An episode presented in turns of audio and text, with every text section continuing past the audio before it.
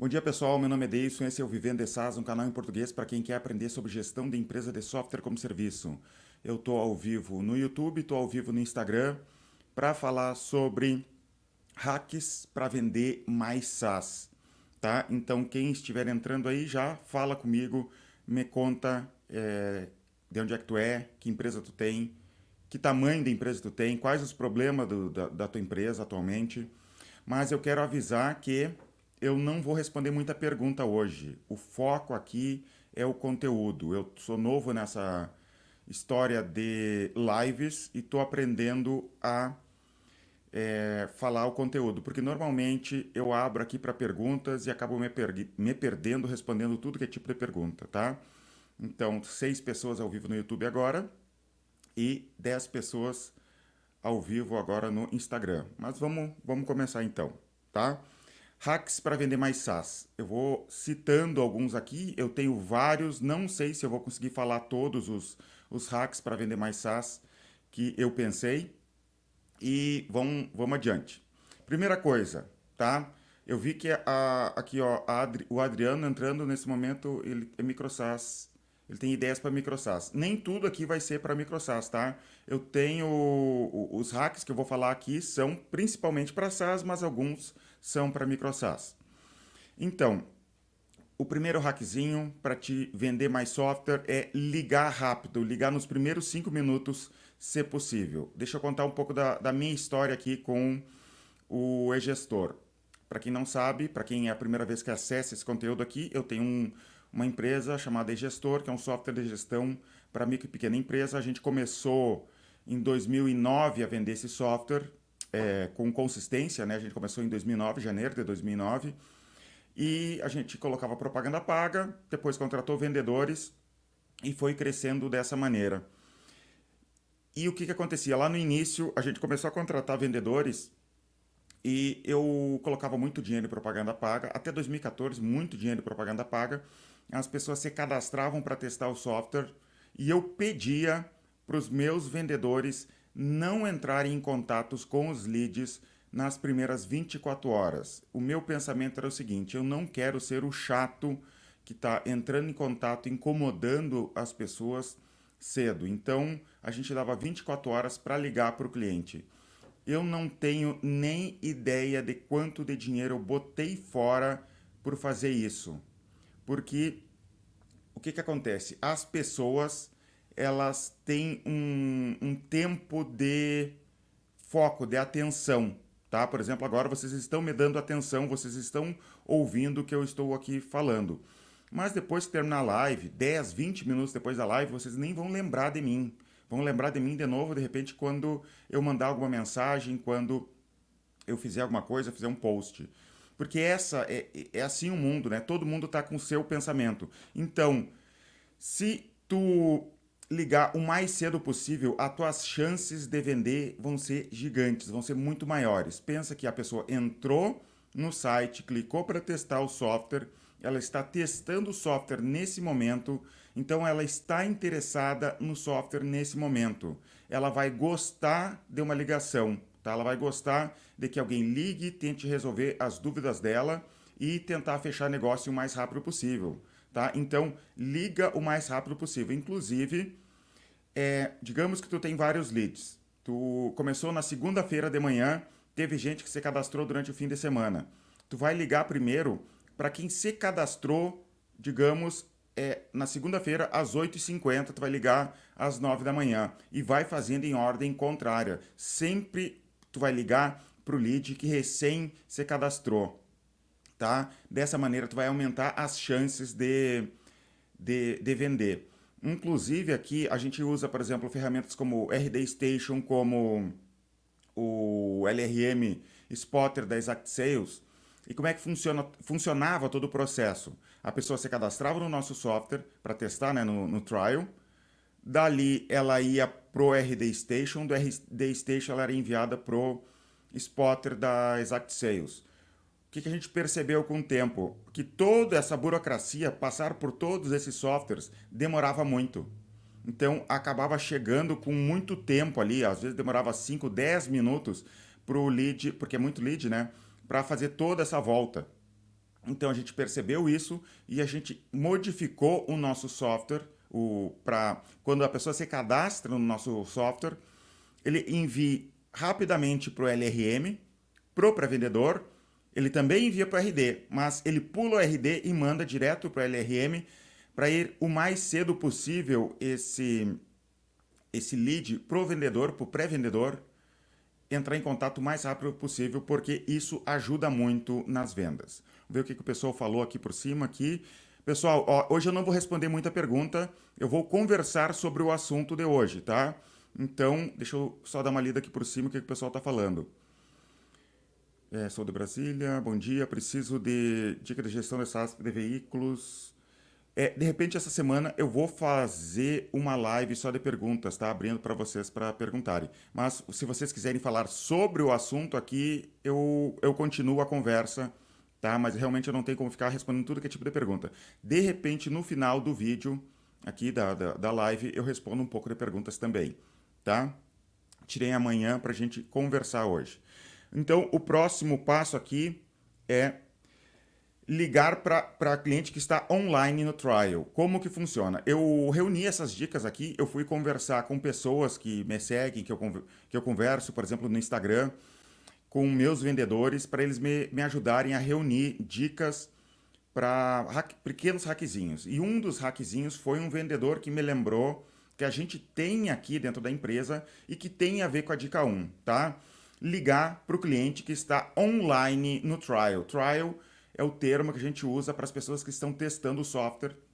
Então, a gente chama de trial para quem não conhece. E a gente aqui no e-gestor, a gente tem uma ferramenta que a gente, a gente desenvolveu que dentro do, do nosso painel de, de, de, de, suporte ali do e-gestor, ele informa para a gente se o cliente está online no software naquele momento ou não. Fica verdinho se o cliente está online. Então, imaginem o seguinte, a gente não conseguiu, por qualquer motivo, ligar nos primeiros cinco minutos para o cliente. Então, a gente tenta olhar ali se a pessoa está online. Se ela está online, a gente, a gente tenta ligar naquele momento e dessa forma a gente aumenta o, nível de ligações. Se tu não tem isso, eu não imagino que seja algo difícil de programar. Fala com teus desenvolvedores, de repente dá para fazer também ter essa ferramenta para avisar se o cliente está online ou não. Essa seria a dica número 2. Vê o que mais que o pessoal está falando aqui. Para ah, quem está aqui pela primeira vez, deixa eu contar algumas coisas sobre o Vivendo de SaaS. Tá? A gente tem uma comunidade no Facebook que a gente debate sobre software como serviço. No momento que eu estou fazendo essa live aqui, são cerca de 5.300 pessoas que participam do nosso grupo no Facebook.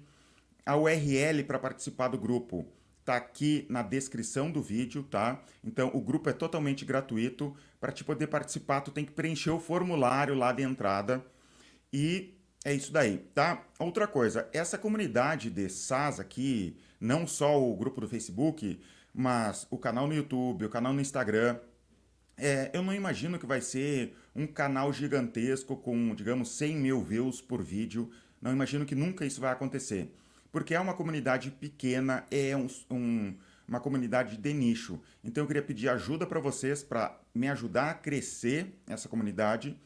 É, curte, curte o vídeo, compartilha. No Instagram, clica ali no aviãozinho para te enviar para teus amigos que têm interesse em software como serviço, para os teus sócios, para a gente aumentar essa comunidade aqui. E ativa o sininho também para ficar sabendo, porque eu tenho feito lives e é, eu ainda não, eu, eu, estou me acostumando com as lives, eu ainda não tenho um horário certo para fazer lives. Essa live aqui eu consegui avisar anteriormente, mas é como eu tenho uma empresa para administrar, filhas pequenas para cuidar, fica difícil eu realmente programar um dia. Ah, por, por enquanto ainda está difícil, né? Mas eu logo eu vou de repente achar um dia certo assim da live. Eu, de repente eu me organizo para isso, tá? Então é isso. Vamos adiante. Deixa eu ver o que falaram aqui no Instagram. É, esse primeiro contato funciona por mensagem via WhatsApp, falou Felipe. Para mim está funcionando, só para identificar mesmo. Pode ser mensagem via WhatsApp, sim. Tem pessoas que não gostam de ligação, tá? Mas tem pessoas que gostam sim de ligação, apesar de repente tu não gosta de ligação e, e, e acha que ninguém gosta também. Tem gente que gosta de ligação, tem gente que aceita ligação. é, prova disso é que eu tenho um andar inteiro aqui só de vendedores ligando o dia inteiro e funciona. Mas a mensagem no WhatsApp também ajuda muito, né? Porque é, a ferramenta preferida das pessoas hoje é o WhatsApp, tá? Se a pessoa te deu atenção ali, dá para ser o WhatsApp também. Vamos adiante aqui. É, próxima dica, próximo hackzinho, menos dados nos formulários, login, tá? Menos dados no formulário. O que que acontece? Isso tu pode usar de uma maneira ou em outra. Quanto mais dados nos formulários que a pessoa vai se cadastrar, tanto para o trial como para baixar algum material, quanto mais dados tu pedir, mais, é, menos cadastros tu vai ter. Tá? Isso é normal. Colocou um campo a mais, tu perdeu, sei lá, 10, 20% do número de cadastros. Colocou mais outra pergunta e assim sucessivamente, cada vez menos. Então, se tu está buscando bastante lead, diminui o número de, de, de, informações. Pede, digamos, apenas o e-mail, apenas o e-mail e telefone, é, nome, e-mail telefone, tenta evitar ter um monte de campos. Isso tu pode usar a teu favor da seguinte maneira também. Digamos que tu tem bastante gente acessando o teu site, vem muito lixo ou vem muita gente que não se encaixa no perfil, ou por exemplo aqui no e-gestor acontece muito de vir pessoas que é, são estudantes. Tem professores que usam o e-gestor como meio de ensinar os, os alunos sobre administração de empresas. Então, às vezes acontece uma enxurrada, assim, 30 pessoas uma vez só se cadastram no e-gestor para testar o software. E são todos alunos e ninguém quer comprar. Mas, ao mesmo tempo, a gente tem interesse nesses alunos, porque um dia eles vão comprar ou vão indicar para alguém. É bom para nós que tem esses alunos, tá? Então, tu pode usar os formulários para ter, pedir mais informações para filtrar mais esse lead. Então, tu pode usar dessa maneira o formulário, ou para aumentar o número de leads com menos campos, ou para filtrar mais adicionando campos. Vai de ti fazer o teste e entender a quantidade de pré-vendedores que tu tem e como que tu vai trabalhar isso, tá? É, próximo aqui, deixa eu ler de novo aqui, ver se alguém falou alguma coisa importante. É, tá? O pessoal está fazendo perguntas nada a ver é, com, com, a, com a live. Tá? Vamos adiante aqui. Ah, outra coisa que eu esqueci que tem a ver com a dica anterior. Login do Facebook ou do Google, tá? Lembra aqueles cadastros que tu clica no botão do Google e vai direto, se cadastra automaticamente? Dá para usar isso a teu favor também. Nós usamos aqui e aumentou o muito. Quando a gente fez, né? Faz tempo isso aumentou muito o número de trials, porque a pessoa não quer preencher um monte de coisas. Então, tendo um login rápido ali com o, com o Google, por exemplo, ou com o Facebook, acho que tem com o LinkedIn também, tem outras, outros, é, outras ferramentas que tu pode usar dessa maneira, isso aumenta muito o número de trials e pode ser algo a teu favor, tá? Outra dica aqui que tem a ver mais ou menos com isso que é principalmente para se tu distribuir e-books, se tu distribui planilhas e outros materiais, é colocar o formulário direto na página. O que, que acontece? Por exemplo, quando a gente, a gente tem o blog, a gente distribui e-books, planilhas para tentar captar leads. E a gente tinha um banner que é clique aqui para baixar o e-book. E daí ia para uma landing page e essa landing page tinha formulário explicando sobre o e-book para a pessoa é, baixar o e-book. Hoje a gente tem tentado trabalhar de outra maneira e tem dado resultado, que é colocar o formulário direto na página, tá? Então, é, na própria página do blog tem ali já os campos, nome, e-mail, telefone e o botão para baixar. Então ela preenche ali e já vem para o e-mail dela aquele e-book. E dessa maneira a gente conseguiu aumentar o número de leads apenas modificando o formulário. Isso nos ajudou bastante, tá? Então é essa outra dica também. Me falem então, gostando das dicas, querem mais dicas. Vocês também, se quiserem dar alguma dica de é, como aumentar as vendas, é só falar aqui no, no formulário, no, nos comentários que de repente eu leio aqui. Vamos ver o que o pessoal está falando aqui. É, o Elton Corrêa perguntou aqui: landing page é o melhor para vender o software? Não sei melhor em comparação ao que que tu tá falando, Elton. Não sei te dizer em comparação ao que, tá? Landing page tem que ter, né? Pra, seja para a pessoa testar o software ou para é, comprar, né? Tu vai ter que fazer uma landing page. Eu vou falar mais sobre landing page adiante aqui, tá? É, deixa a tua, explica melhor a tua pergunta aqui que de repente depois eu respondo.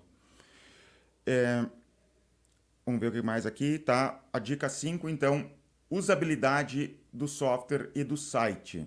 Vocês já pararam para fazer uma análise de usabilidade do site e do software de vocês? Eu recomendo muito que vocês leiam dois livros do Steve Krug, tá? Primeiro é Não Me Faça Pensar e o outro eu não sei se tem em português, eu li em inglês, é Rocket, Rocket Surgery Made Easy, que seria cirurgia de foguete fácil, sei lá como é que você traduz, tá? É, sobre usabilidade. Esses dois livros são muito bons, são do mesmo autor. Quando eu li o primeiro, quando eu vi que existia o segundo, eu pensei que o segundo seria só uma continuação boba do primeiro, porque normalmente um, um livro faz sucesso, o autor só recalchuta outro, outro o, o conteúdo para outro livro, mas não é verdade. Os dois livros trazem muito conteúdo bom, recomendo muito, tá? E sobre usabilidade de site e de software o que, que vocês têm que, como é que vocês poderiam fazer testes de usabilidade do software. Porque, de repente, tem cliente se perdendo no software de vocês. É, e o, aquele o Não Me Faça Pensar é um livro que te ensina como pensar na, na página, no software, vai te ajudar bastante a tu simplificar teu software, né? Não, o, o, o cliente no final, o usuário no final, não tem que pensar, ele tem que simplesmente clicar e usar teu software. E o segundo livro, que é o Rock Surgery Made Easy, que é ele te ensina como tu fazer testes de usabilidade. E eu lembro que quando eu comecei a usar sobre é, estudar sobre usabilidade, eu comprei um monte de livros sobre usabilidade. Um lá, é, como é que é? Um livro em inglês chama, eh, mais ou menos assim, é, usabilidade baseado em dados, que era uma complicação gigante. O, do, o livro do Steve Krug é bem simples. Como que tu vai fazer um teste de usabilidade?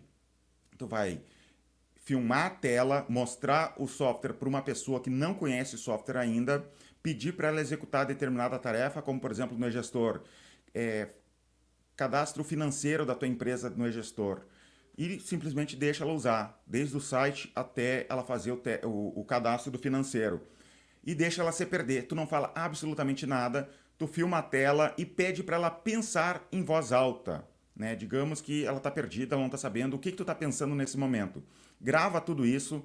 Isso é um material riquíssimo que tu vai usar para mostrar para os programadores, para vocês repensarem o software.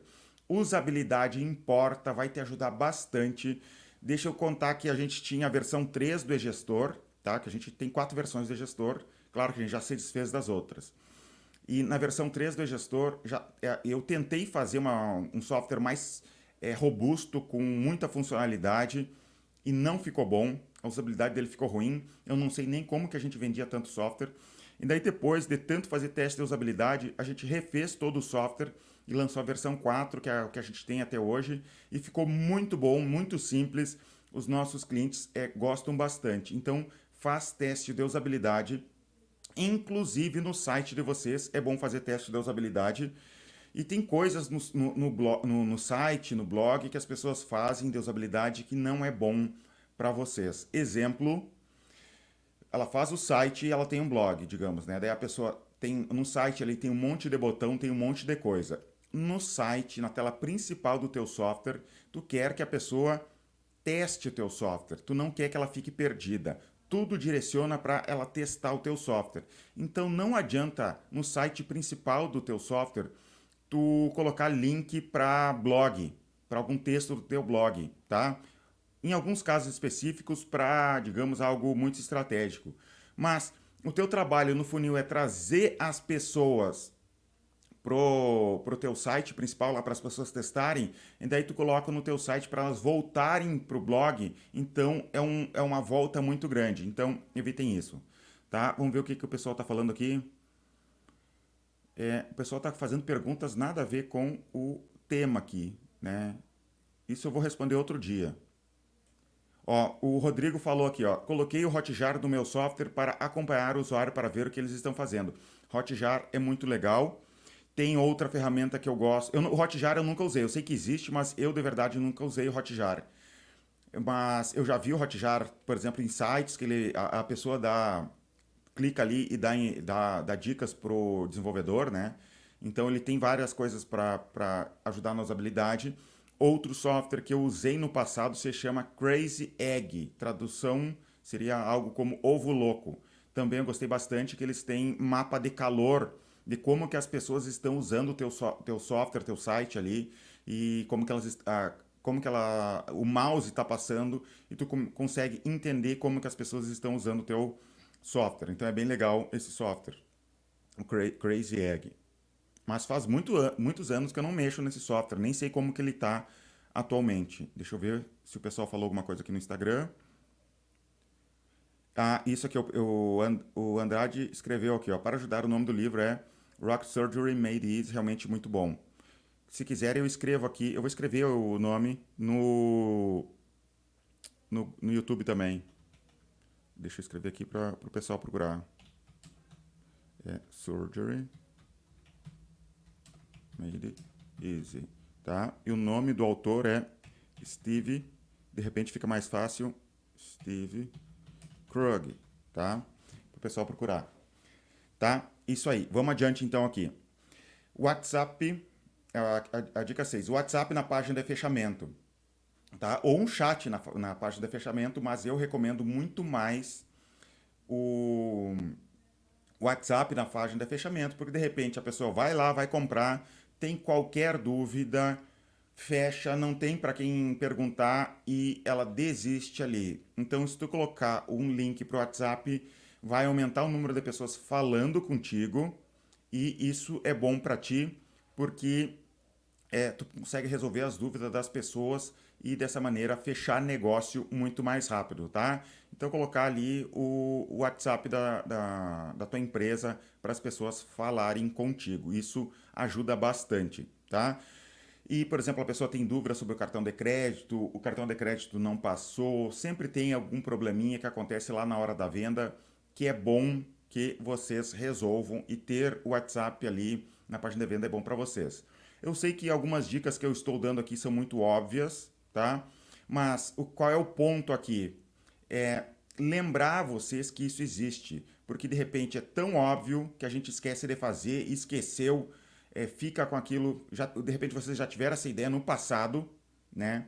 Mas não executaram. Isso aqui é uma lista de pequenos hacks que tu pode fazer, que tu pode se lembrar para te, ter tirado a inércia, né? De repente a gente está com a inércia lá, não estou conseguindo vender mais. O que que eu poderia estar fazendo para vender mais. E é, essas pequenas dicas aqui, não acho que vai explodir tuas vendas só fazendo essas coisas, mas cada coisinha aqui que a gente faz é diferente, melhora 1% quando vê, a gente cresceu bastante. É, vamos ver o que o pessoal está falando aqui. Ó, o pessoal continua fazendo perguntas que não tem nenhuma relação com a live, tá? Mas vamos continuar aqui. É... A dica 7 quebra de objeções. As pessoas têm objeções de compras. Elas olharam teu software, olharam teu produto e de repente elas têm alguma objeção em relação ao teu, ao teu software, elas imaginam alguma coisa e acabam não comprando por causa daquela objeção. Deixa eu falar um exemplo aqui do Vivendo de SaaS. Eu tenho um curso que ensina as pessoas a alcançarem 100 mil em MRR. Eu, fa eu vendo esse curso a cada dois meses, tá? Se tu não sabe, já aviso aí, é, possivelmente mês que vem eu vou colocar ele para venda também. Mas eu tenho pessoas que me seguem aqui que eles já ultrapassaram os 100 mil em MRR. E eles dizem assim, cara, então esse curso não é para mim. Né? Não vou comprar porque eu quero alcançar os 500 mil MRR e eu estou nos é, 300 mil MRR. Só que o meu curso foi planejado para te conseguir. É, é, é uma estrutura de. É um GPS de como que eu faria para alcançar o 100 MRR. Mas tu pode muito bem usar aquela estrutura do meu curso para chegar a 1 milhão em MRR. Para também é, escalar um outro canal de vendas. É, eu aqui, no E-Gestor, a gente tem mais de um canal de vendas, né? Então, eu usei essas estratégias para escalar um outro canal de vendas. Então, é uma objeção que as pessoas tem aqui em relação à compra do meu curso e eu tento sempre bater nisso para quebrar essas objeções. E o que, que eu recomendo que vocês façam? Façam uma matriz de objeções sobre as principais dúvidas que as pessoas têm em relação ao teu software, as principais objeções. Eu recomendo que tu faça isso não sozinho. Tu pode começar sozinho, mas tu tem que conversar com os teus vendedores e pré-vendedores, porque eles sabem muito bem o que que os clientes estão falando. Até digamos, o, como, que eles, o, como que o cliente vê determinada funcionalidade. De repente, o teu software resolve determinado problema assim, mas o cliente não conseguiu perceber que teu software resolve determinada funcionalidade. Então, vocês têm que fazer essa matriz de objeção para evitar isso. Como que vocês podem fazer? Faz um Google Docs, faz um Excel, tá? um, um Word ou Excel, preenche ali com várias, várias objeções que as pessoas têm em relação ao uso do teu software ou à compra do teu software e tentem responder. Tu, teus vendedores, teus pré-vendedores, se tu tem essa estrutura de equipe, e, o, e a equipe de marketing também. E juntos vocês vão achar as melhores respostas de objeções para as perguntas, porque eu percebo aqui às vezes entre nossos vendedores que acontece de um vendedor tentar resolver uma objeção e não é a melhor maneira de resolver aquela objeção. Eu conheço é, respostas muito superiores ao que eles estão respondendo. Então, tendo essa matriz de objeções juntos e todo mundo estudando, debatendo, isso vai ajudar bastante, vai ajudar os vendedores, os pré-vendedores, vai ajudar o marketing a estruturar o site, a estruturar, por exemplo, uma cadência de e-mails. Digamos que a pessoa entra para fazer o teste do software de vocês. Um dia depois, ele recebe um e-mail é, quebrando alguma objeção. Dois, é, dois dias depois, outra objeção. Três dias, outra objeção. Então, por mais que a pessoa tenha, tenha testado o software, desistiu de usar porque ele tinha qualquer problema, até essa cadência de e-mails vai de repente fazer a pessoa voltar para testar o software e acabar comprando. É, e é isso daí. Ah, uma objeção que as pessoas têm em relação ao gestor. Nós trabalhamos com é, é, é, contrato de fidelidade. Né? Para te assinar o gestor, tu tem que ficar no mínimo 12 meses conosco. Como que a gente quebra essa objeção? A gente fala para eles que se nosso concorrente não tem um contrato de fidelidade, é muito mais fácil para esse concorrente quebrar porque o que, que garante que todos os clientes dele do dia para a noite não possam cancelar e a empresa acaba não tendo dinheiro, né? Então, eles sabem que conosco aqui todos os nossos clientes assinam um contrato de fidelidade, porque a nossa empresa é séria e tem esse contrato de fidelidade. Então, a nossa empresa é muito mais estável financeiramente do que os nossos concorrentes, justamente porque a gente tem esse contrato de fidelidade. Essa é uma maneira que a gente usa aqui para conversar e tentar quebrar objeção deles, tá? Vamos adiante aqui. É 45 pessoas ao vivo aqui no YouTube e 17 pessoas ao vivo aqui no Instagram, tá? Vamos então aqui. 8. A dica 8. Landing pages diferentes para cada objetivo. Cada objetivo que tu tem dentro da tua, do, da, do teu site, do teu blog, eu recomendaria que tu fizesse uma landing page diferente. Exemplo, digamos aqui o e-gestor. O e-gestor é vendido para vários tipos de empresa, mas também vidraçarias usam e-gestor. Então seria muito bom, e eu não sei se tem, tá? Depois até vou ver, eu acho que tem, ter uma landing page só para vidraçaria. Por que, que é importante isso? Porque, a, pensa bem, a pessoa, digamos que venha orgânica, orgânico, né, que não foi com propaganda paga, é, vai ser muito bom para o SEO. SEO, para quem não sabe, é otimização para mecanismo de busca. São técnicas para tentar ranquear melhor no Google. Então, seria, seria melhor para o SEO, porque a pessoa está procurando por software para vidraçarias. Então, se ela entra no, no Google e procura software para vidraçaria e eu tenho uma página com esse título, com informações, tudo focado em vidraçaria, é muito mais provável que eu ranqueie bem no, no, no Google e dessa maneira a pessoa entra, vê que aquela landing page é para ela mesmo, é muito mais fácil dela se transformar num lead e tu vender para ela. Então tem isso para o orgânico e para o pago é assim também.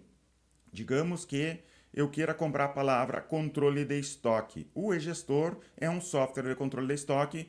Eu falo nas landing pages sobre controle de estoque.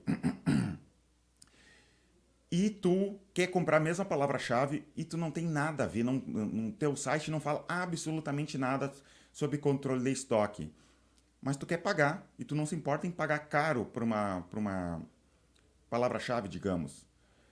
E eu quero também aquela palavra-chave controle de estoque. Para mim vai ser muito mais barato porque o Google e o Facebook e o Instagram trabalham com relevância. O que que acontece? Tanto o Google quanto o Facebook, quando eu falo Facebook, eu falo Instagram, né? Eu estou falando do Instagram, da Meta.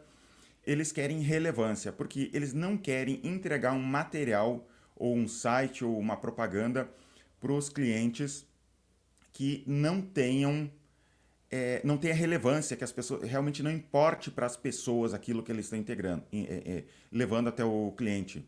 Então, quanto maior a relevância, mais barato fica para mim divulgar naquela palavra-chave. Se fosse, vocês forem entrar, por exemplo, no Google, no Google Ads, vocês vão ver lá que tem até uma nota né, que ele dá em relação à propaganda que vocês estão fazendo.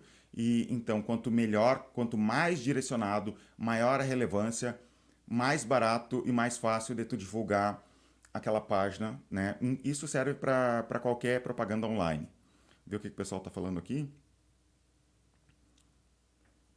Ó, o Felipe falou aqui, ó, pensei criar uma página web com uma landing page bem simples para adicionar pessoas que me viram em alguma live, focado para, esse, para esses casos. Teria alguma dica complementar? Não, eu acho que é bem interessante. Eu não faço aqui, tá? Mas seria bem legal, por exemplo, aqui no Vivendo SaaS, eu ter uma landing page para cada live que eu fizer. Não sei se precisa nesse nível, tá? Mas é, mas é interessante ter isso, até para te saber de onde é que está vindo, de onde é que estão vindo as pessoas, como tratar as pessoas, é, de repente até para um, um rapport, né? Se eu estava falando sobre hacks para vendas e quisesse vender algo para vocês no futuro, eu saberia como conversar com vocês, tá? É, outra coisa, nessa mesma dica que, que eu anotei, é sobre a página do. sobre a relevância e depois também sobre o RD Station tem uma funcionalidade que tu colocando um, uma tag HTML no site de vocês, ele informa quais páginas que foi passado, né? Digamos que eu passei por tal página. Isso é interessante ter para o lead. Tu sabe que ele passou pelo pela página é, falando sobre vidraçaria. Então, o vendedor tem essa informação lá, porque ele consegue ver a página da RD Station que o lead passou, e dessa maneira ele consegue conversar de repente melhor. Ele começa, ele já na ligação ele já começa falando sobre vidraçaria, tá? Então, é, é, isso é tão legal que tu consegue nesse nível de conversa depois com o cliente. Tá? Vamos adiante aqui. Estava tentando ler algumas perguntas aqui pixel de conversão, tá? Isso aqui é meio óbvio, as pessoas têm isso, né, imagino, mas nem todo mundo usa. Ter um pixel de conversão. O que é um pixel de conversão, tanto do Google quanto do, do Facebook? Eu nem acho que no, no, no Google chamam de pixel.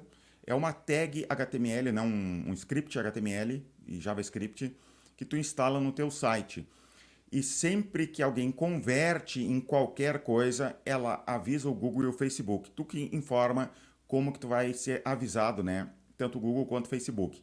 Tu pode usar isso, por exemplo, para quem tu fez um e-book e tu quer divulgar esse e-book com propaganda paga. Tu informa para o Google e para o Facebook que converteu. Existem vários níveis de conversão. A pessoa converteu é baixar um e-book. Ela baixou o e-book, então, quer dizer que está funcionando das pessoas baixarem. Digamos que o e-book é gratuito. Mas tu também pode usar essa conversão para quando é uma conversão de venda. Informar para o Google, informar para o Facebook que determinada pessoa, ou determinado lead comprou o teu software, assinou o teu software.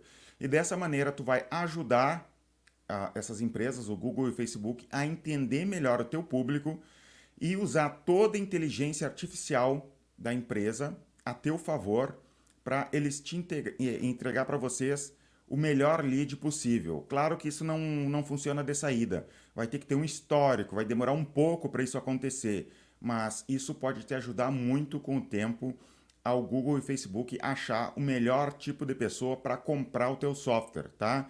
Então é muito importante o pixel de conversão. Procurem na internet sobre isso, que vocês vão ver como que instala no site de vocês. Não é algo difícil, tá? Um programador faz isso para vocês. Ou até se tu não é programador, tem uma noção de HTML, de repente tu consegue instalar esse pixel de conversão. Vai lá, vai lá na nossa comunidade no Facebook e pergunta como que eu instalo um pixel de conversão e que, que as pessoas vão te ajudar, tá? Ou procura no Google ali, isso vai te ajudar bastante a converter mais. É, deixa eu ver o que, que o, ó, falaram aqui. Como traqueamos as vendas mídia paga em SaaS que tem teste grátis? Conversões reais em assinatura. É, tu consegue colocar dentro do site tá, o pixel de conversão e quando a pessoa se transforma em, é, quando ele vende né, quando é vendido, tu consegue informar para o Google, para o Facebook que foi vendido, né, ali no botão de venda, tá? Tu consegue fazer isso. Procura na internet ali que não, não é algo difícil de fazer. Tá? 51 pessoas ao vivo no YouTube, 17, 18 pessoas no Instagram. Eu falo isso até para mim me achar depois, né? Quantas pessoas me assistiram ao vivo. Eu falo aqui no vídeo mais para mim do que para vocês. É, Próxima dica aqui: remarketing. Vocês usam remarketing? Sabem o que é remarketing? Imagino que a maioria de vocês é, usam remarketing, sim, mas tem gente que não usa. Remarketing é uma excelente ferramenta. Para quem não sabe o que é, imagina que vocês entraram num site, clicaram num produto lá e esse produto fica te perseguindo por toda a internet ou um site fica te perseguindo por toda a internet, tá? Isso é o remarketing, tanto o Google quanto a Meta tem esse recurso. Recomendo que vocês usem dos dois esses recursos, instalem aqui. É, é parecido com instalar o Pixel de conversão. Usem isso a favor de vocês e vocês vão usar remarketing e isso tem uma força muito grande porque propaganda é repetição. As pessoas se acostumam com a tua marca com o tempo e tu tem que ficar batendo toda hora as pessoas têm a mania de achar que tu colocou propaganda, a pessoa clicou, entrou no teu site e comprou na mesma hora. Não funciona dessa maneira. Uma porcentagem muito pequena de pessoas realmente faz esse caminho. Achou a propaganda, clicou, entrou no site, comprou. Não funciona dessa maneira.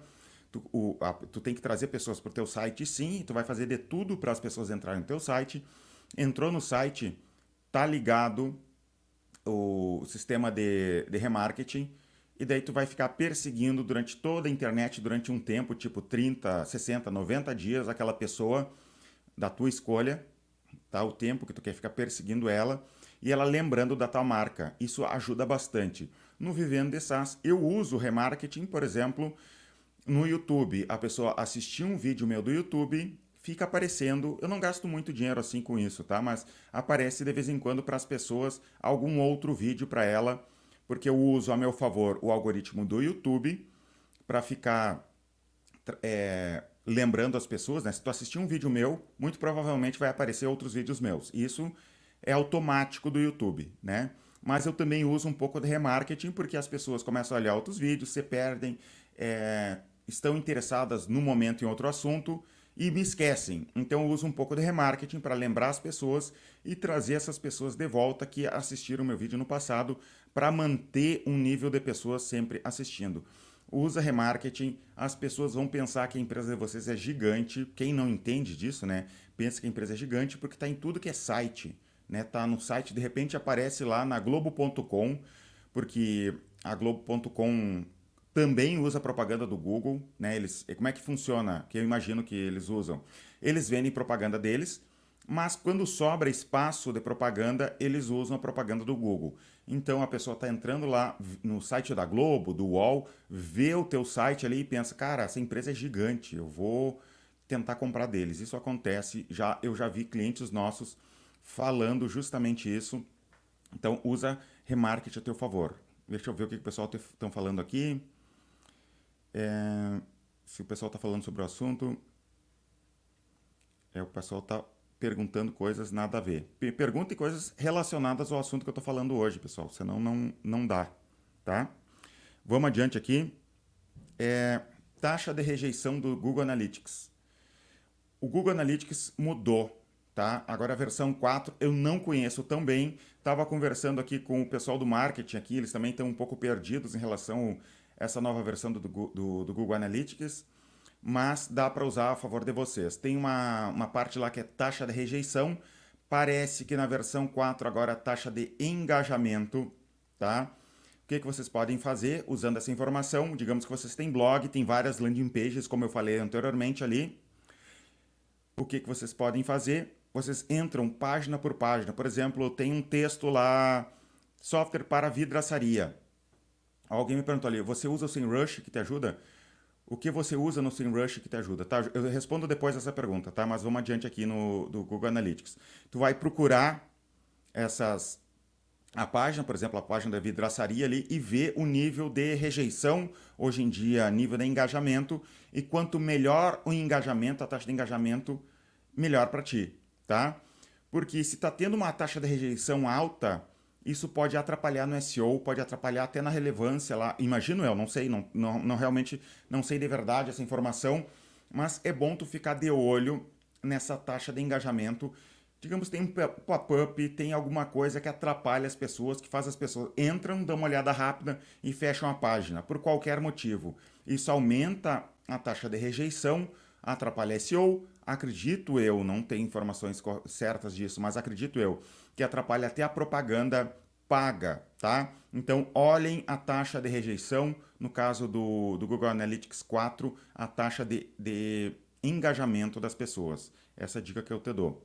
Alguém me falou aqui sobre o SEMrush. SEMrush, para quem não conhece, é um software de SEO. SEO, como eu já falei anteriormente, é otimização para mecanismo de busca, para te tentar ranquear no Google orgânico. Digamos a palavra controle de estoque, eu quero fazer meu site organicamente estar em primeiro lugar, porque quem, quem procura controle de estoque pode comprar o meu software. Mas tu pode usar isso de diversas maneiras, que se chama cauda longa, tá? E para isso que eu uso o SEMrush. Nós escrevemos um, no blog textos que têm relação indireta com o tipo de lead que a gente busca. Isso é marketing de conteúdo. Temos um texto chamado Impostos Federais, Estaduais e Municipais. Quem que teoricamente iria procurar um texto sobre impostos federais, estaduais e municipais? Empresário, estudante de administração, estudante de contabilidade, contador e esse, esse tipo de pessoa. Então a gente quer ranquear em primeiro lugar. É cauda longa, por quê? Porque é, o Chris Anderson, que é um, um, um, autor americano, criou esse termo cauda longa, cauda longa, que é, imaginem, ele, ele falou esse termo pro é, para a Amazon, tá? O que que funciona isso? Digamos que tu vende produtos, tu tem uma loja, digamos eu tenho essa aqui, essa sala aqui e eu tenho um estoque e eu posso ter, digamos, 6 mil itens nesse estoque aqui para vender. Mas tem uma pessoa que quer um item específico, quer um livro específico e eu não tenho aqui porque pouca gente compra. A cauda longa quer dizer que a Amazon tem tudo que é tipo de livro e se aproveita daquele livro que pouca gente compra. Ele tem 10 exemplares e como ele vende online, o custo de estoque para uma Amazon é, é mais barato para quem do que para uma loja pequena. Ou tem casos que a Amazon é, não tem estoque, mas ela tem digital, ela imprime o livro e te envia. Então isso é cauda longa, porque ela aproveita isso, né, essa busca até, ela consegue vender até um pouquinho mais caro aquele livro que pouca gente compra. E dessa maneira ela ganha dinheiro. E esse termo, criado pelo Chris Anderson, dá para ser usado na, na, no, no SEO. Então eu, eu, eu busquei termos que pouca gente usa. Um exemplo, nós estamos bem ranqueados para software para tabacaria. Quem é que pensa em tabacaria? Pouca gente pensa em tabacaria isso para vários termos, tá? Isso aqui é só um exemplo. A pessoa procurou so, é, sobre tabacaria, achou o nosso software e comprou o nosso software. Isso acontece. E o SEMrush nos ajuda com isso, que é um software para SEO. Então lá tu coloca uma, uma URL, ela te diz todos os sites, todas as palavras-chave e a posição que determinado site está em relação a cada palavra-chave, tu pode olhar dos concorrentes. É muito legal aquela ferramenta. Se quiserem estudar mais sobre SEMrush, é S-E-M-R-U-S-H. No meu canal no YouTube tem um vídeo que eu é, detalho tudo que eu posso sobre o SEMrush, tá? Então procurem no YouTube depois, se quiserem aprender sobre essa ferramenta. SEMrush SaaS. Muito provavelmente vai aparecer o meu vídeo explicando como que funciona essa ferramenta e pode te ajudar bastante.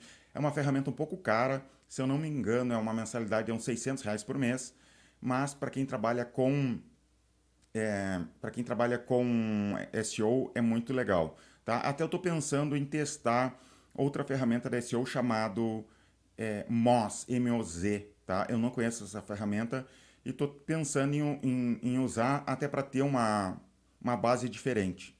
O que, que o pessoal, o pessoal falou aqui? Tá?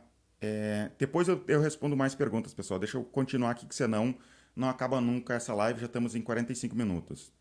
Remarketing, taxa de rejeição, propaganda ah, tá aqui. A décima segunda, a décima segunda dica. Evitar propaganda paga no final de semana. Isso tem a ver com a dica 1 de ligar rápido nos primeiros 5 minutos. Nem todo mundo concorda comigo. Uma vez eu postei essa informação né, sobre não usar propaganda paga no final de semana lá no nosso grupo do Facebook e teve gente ali né, que discorda de mim. Então use é, fica a teu, é, a teu, tu decide se tu usa ou não. Por que, que eu não gosto de usar propaganda paga no final da semana, principalmente no início da tua empresa que tu tem pouco capital? Por causa da dica 1, tu tem que ligar rápido. A pessoa se cadastrou sábado de tardezinha para testar teu software, ficou perdida, ninguém ligou para ela e tu só vai ter funcionários ligando para esse lead na segunda-feira de manhã tu vai perder dinheiro. Então eu não faria, principalmente no início da tua empresa, propaganda em fim de semana, a não ser que tu tenha gente para ligar nesse tempo e se tu tem, digamos, um software para empresas que trabalham fim de semana, tipo uma empresa de eventos, tá? Hoje em dia aqui no e-gestor nós mantemos sim propaganda paga ligada no final da semana, mas a gente tem capital, a gente não se importa, a gente quer escalar a empresa, então, a gente quer o máximo de leads possíveis. Mas se tu quer uma efetividade maior, tu tem pouco capital, eu não faria nesse momento propaganda paga no final da semana, tá? E se tem algum gestor de tráfego, discorda de mim, escreve aqui embaixo teus argumentos que eu quero entender. De repente tem um, um argumento legal a favor de propaganda paga no final da semana e eu quero saber, tá? É isso daí. Vamos para a próxima dica aqui. Pedido de indicação para cliente. Vocês estão pedindo indicação para cliente? Pensa como que daria para fazer. A gente está fazendo aqui na empresa, funciona muito e se chama Projeto Ozaru, porque Ozaru do Dragon Ball, que é aquele macacão do Dragon Ball que cresceu muito rápido, e a brincadeira aqui é que eu quero fazer a empresa crescer muito rápido e a gente põe nome em projetos, tá? E a gente fez essa brincadeira aqui, está executando, está funcionando, mas demorou um pouco para funcionar. Como que funciona aqui? O vendedor vendeu para o cliente, digamos, tu entrou aqui no gestor, clicou ter, no teste gratuitamente, fechou negócio conosco, está empolgado com o software, percebeu que o nosso software vai resolver a tua dor, fechou o negócio, tu está gostando do nosso software. Nesse momento, a gente pede indicação para o cliente. Tu não tem algum amigo teu que tem uma empresa que de repente possa ser beneficiado um software que nem o nosso, que nem o gestor? Tenho é tal pessoa, telefone é tal, pronto. Pegou aquele lead ali, o, é, passa para um pré-vendedor, o pré-vendedor liga e, e, fala: Oi, meu nome é Davidson, tal, é, tal pessoa, né, tal cliente que fechou conosco aqui, isso é importante, esse gatilho mental de, de, de comunidade, de pessoas, né? Tá usando, ó, uma, um amigo teu tá usando o software, ele pode depois ligar e perguntar: E aí, tá usando o software? Tá usando o software. E como tá bem no início, ele vai ligar, ele está satisfeito, ele está gostando do software, vai ser bom para, é, vai ter muito mais possibilidade de fechar negócio mesmo. Então tu pode fazer isso daí e conseguir mais leads, né? Torcer mais a toalha que eu chamo, né? Conseguir com os teus próprios leads, conseguir mais pessoas para assinar teu software.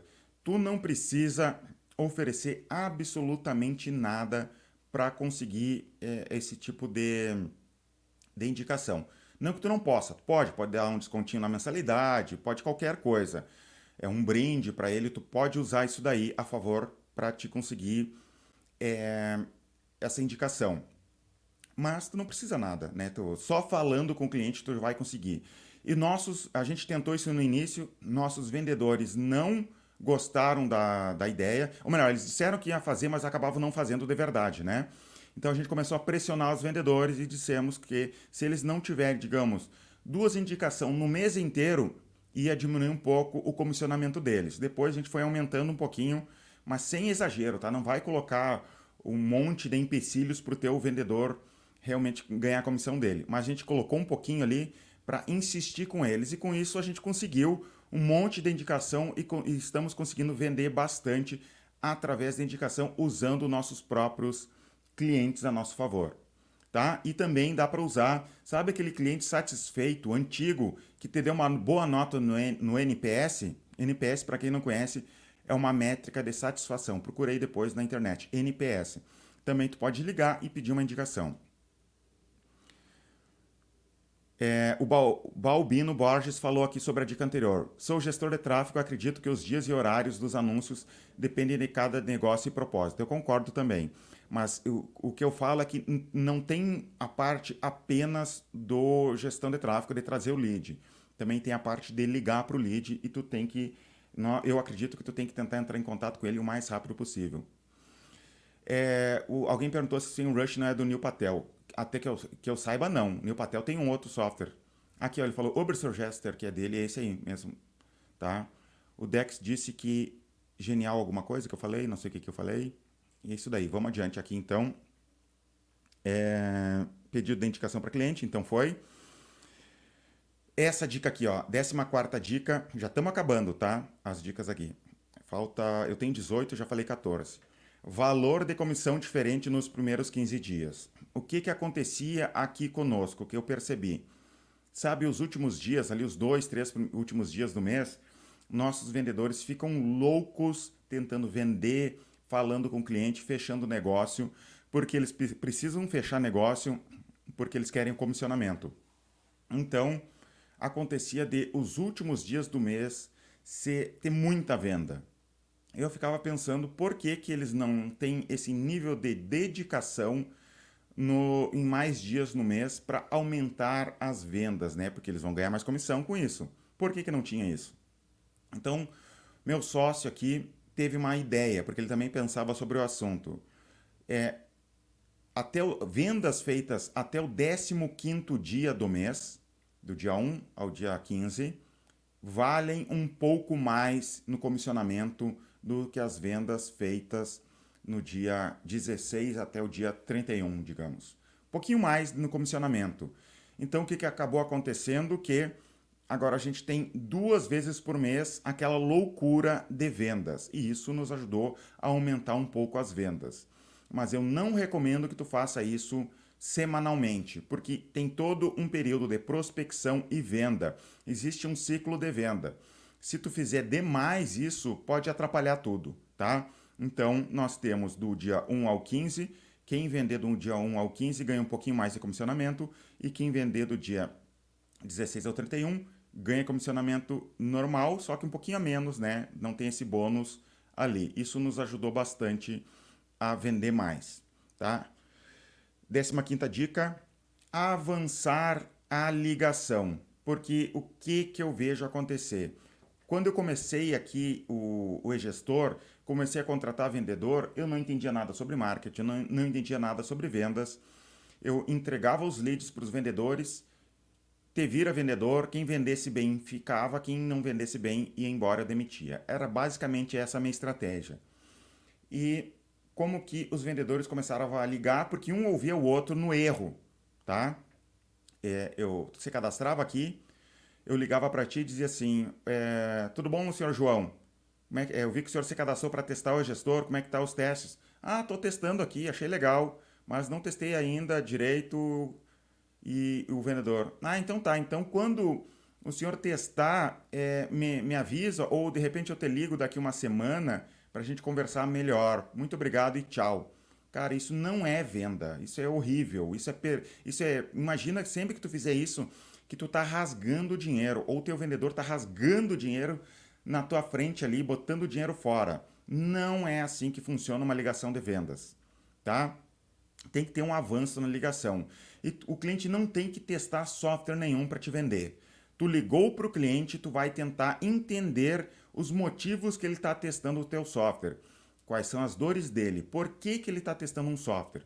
Ele está abrindo uma empresa, ele não tem nenhum software, ele está usando uma planilha, ele está insatisfeito com o software anterior, descobre isso. Ele não tem que testar teu software para te vender teu software. Eu tenho vários vídeos falando aqui, vou repetir mais uma vez. O cliente não tem que testar o teu software para comprar o teu software. Mas tu tem que entender as dores dele o máximo possível. Vai estudar o livro Spin Selling para aprender a vender mais. Spin Selling, S-P-I-N, tá? Vai lá no, no, na Amazon, compra hoje esse livro para te aprender sobre venda complexa, tá? Então tem que ter um avanço na ligação. Toda ligação que tu fez com o cliente, tu vai passar uma tarefa para o cliente, né? Tu falou com ele e tu vai fazer alguma coisa na próxima ligação. Se não existe mais dúvida, se tu já, já conversou com o cliente, já, já cobriu todos os pontos, tu tem que falar sobre vender o software. O que, que está faltando para fecharmos negócio, tá? Deixa até contar uma história que eu fiz aqui no passado em relação a isso. Eu, Davidson, fiz um software que era um software de apresentação de PowerPoint como é que funcionava. A gente fazia ligação por telefone e não deu certo isso. Eu não recomendo que trabalhe dessa maneira, tá? Depois tem outros problemas que, que, que é assim, que era tinha uma apresentação do gestor, eram vários slides que mostravam quem era a empresa, que clientes, quantos clientes a gente tinha, tinha toda essa estrutura, é, é, várias funcionalidades do software. E o último slide da nossa apresentação é o que, que falta para fecharmos negócio. E eu que fiz esse software, tá? E eu tinha uma vendedora aqui que usava, que eu obrigava os vendedores a usar essa apresentação. E eu percebi, porque eu que fiz o software, olhando lá nos códigos, né, que ela nunca ia na última página que perguntava o que, que falta para fecharmos negócio. Eu percebi que ela não ia nessa última página porque ela tinha vergonha. E eu obriguei ela, vai na última página. O que, que aconteceu? Ela começou a vender mais porque ela fez essa pergunta e as pessoas fecharam o negócio. Mas eu não recomendo que tu trabalhe com esse tipo de apresentação porque isso atrapalha todas as vendas, tá? Então não use isso. O meu ponto aqui é sobre a pergunta lá, sobre avançar a venda. Tu tem que dar uma tarefa para o cliente. Se ele não vai fechar negócio agora, ele vai falar com o sócio Pergunta se tu não pode falar com sócio. Sempre tem um avanço na ligação, tá? Deixa eu ver o que o pessoal falou aqui a mais.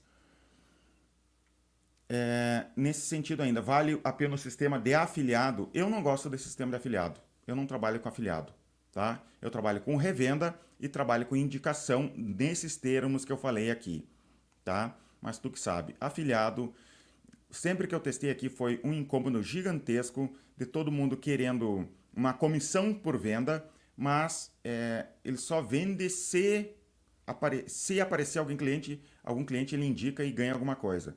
Mas 99% dessas pessoas acaba não indicando nada. Só se ele vai comprar alguma coisa. Cara, assim, é um incômodo gigante de gente incomodando e não indicando de verdade. Eu prefiro revenda, que daí ele tem que comprar alguma coisa e isso já filtra um monte de gente, ou nesses termos de indicação que eu falei anteriormente. É... É... Davidson, bom dia. Primeiro gostaria de agradecer pela sua generosidade. Sorte nossa. Cara, como deve ser calculado o ROI de marketing de vendas para SaaS? Cara, isso não vou falar hoje. De repente, eu vou fazer uma próxima live essa semana que eu respondo perguntas e a gente conversa mais sobre tudo isso, tá? Mas hoje eu vou focar aqui nessas dicas que eu tenho mais três aqui para dar para vocês. A 16 dica aqui é entusiasmo. Quem me disse isso foi meus vendedores. Pensei em não colocar essa dica aqui sobre entusiasmo, mas é muito verdade. O que, que acontece? Eu vejo às vezes vendedores cansados de tanto trabalhar, ele se apoia na cadeira assim, começa a falar com o cliente, se apoiado assim na, na, na mesa. O cliente percebe o teu tom de voz, percebe tudo, então tu tem que ter entusiasmo na venda.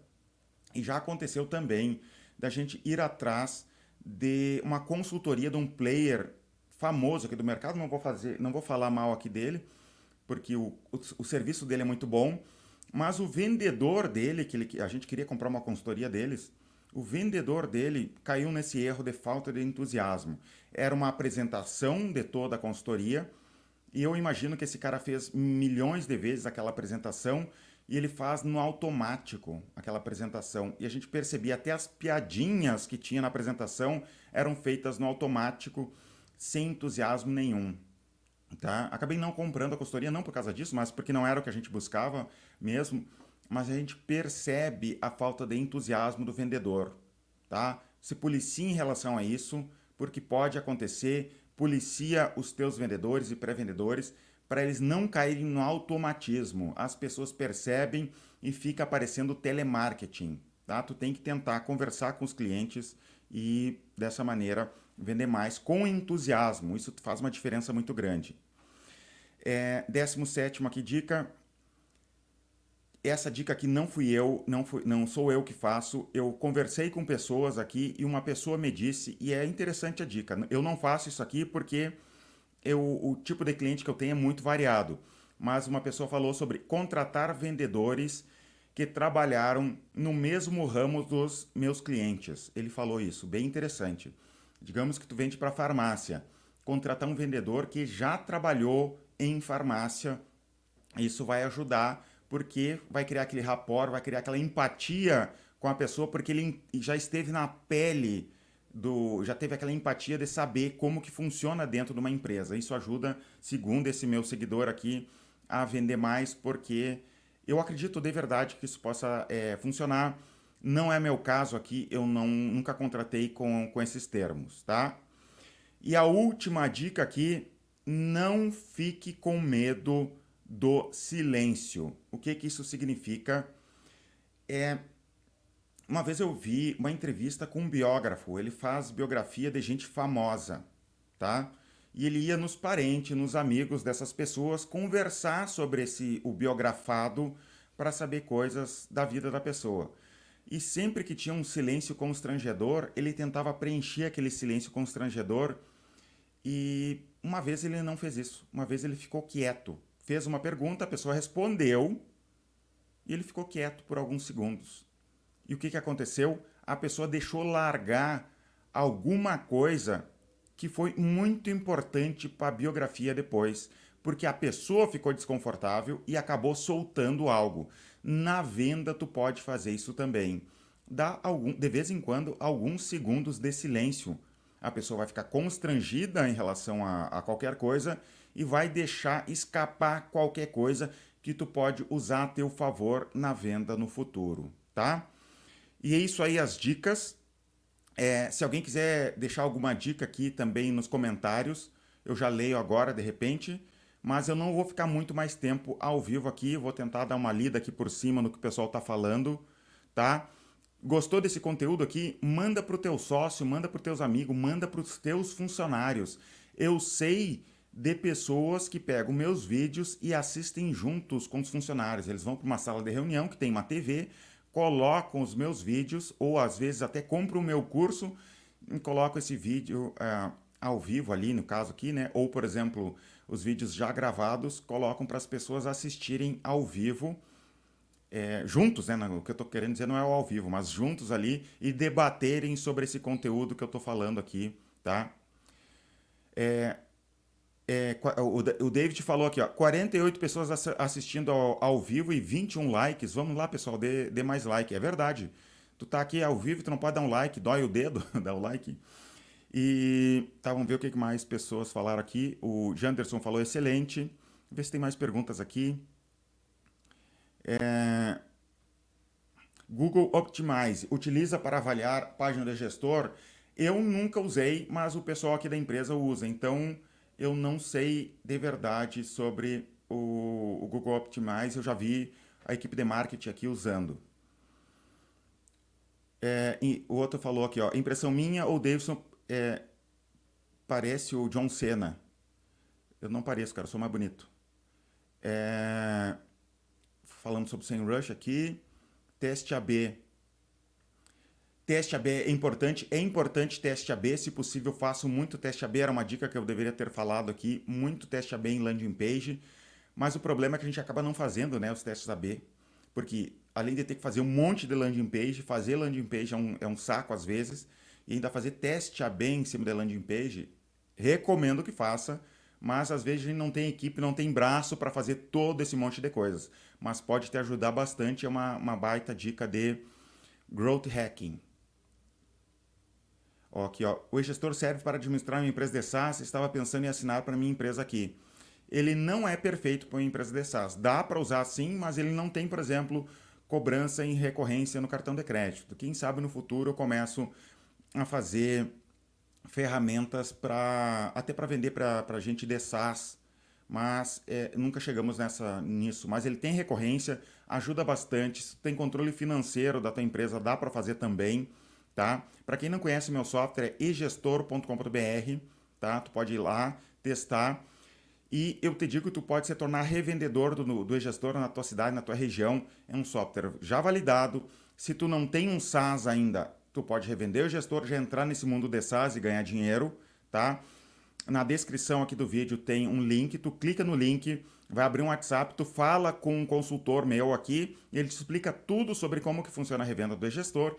Tem gente ganhando muito dinheiro revendendo gestor, tá? Em várias cidades no, no Brasil inteiro. E, e é isso sobre a revenda do gestor, tá? E se tu já tem um software também, e tu quer ter mais um software para fazer upsell, ou melhor, para fazer cross-sell, né, na verdade, ter um software a mais para oferecer para os teus clientes, tu pode revender o gestor, tá? E se não der certo, pode me xingar depois, tu vai ver que é, dá certo vender e ganhar dinheiro com o gestor. O Rodrigo Maia falou aqui, ó, tenho dificuldade em delegar as vendas quando eu vendo. Depende da indicação é osso. Depender da indicação é osso. Acho que as dicas já estão funcionando. Acabei de receber um lead tem dificuldade em delegar as vendas quando eu vendo.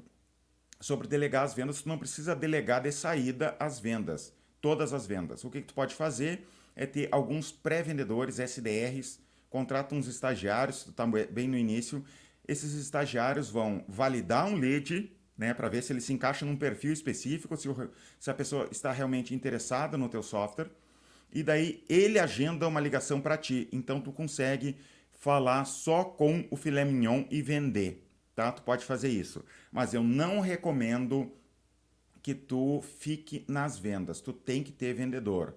Uma coisa que eu já percebi com alguns amigos meus que são é, têm empresas de SaaS e são excelentes vendedores. A empresa dele acaba não escalando. Sabe por quê?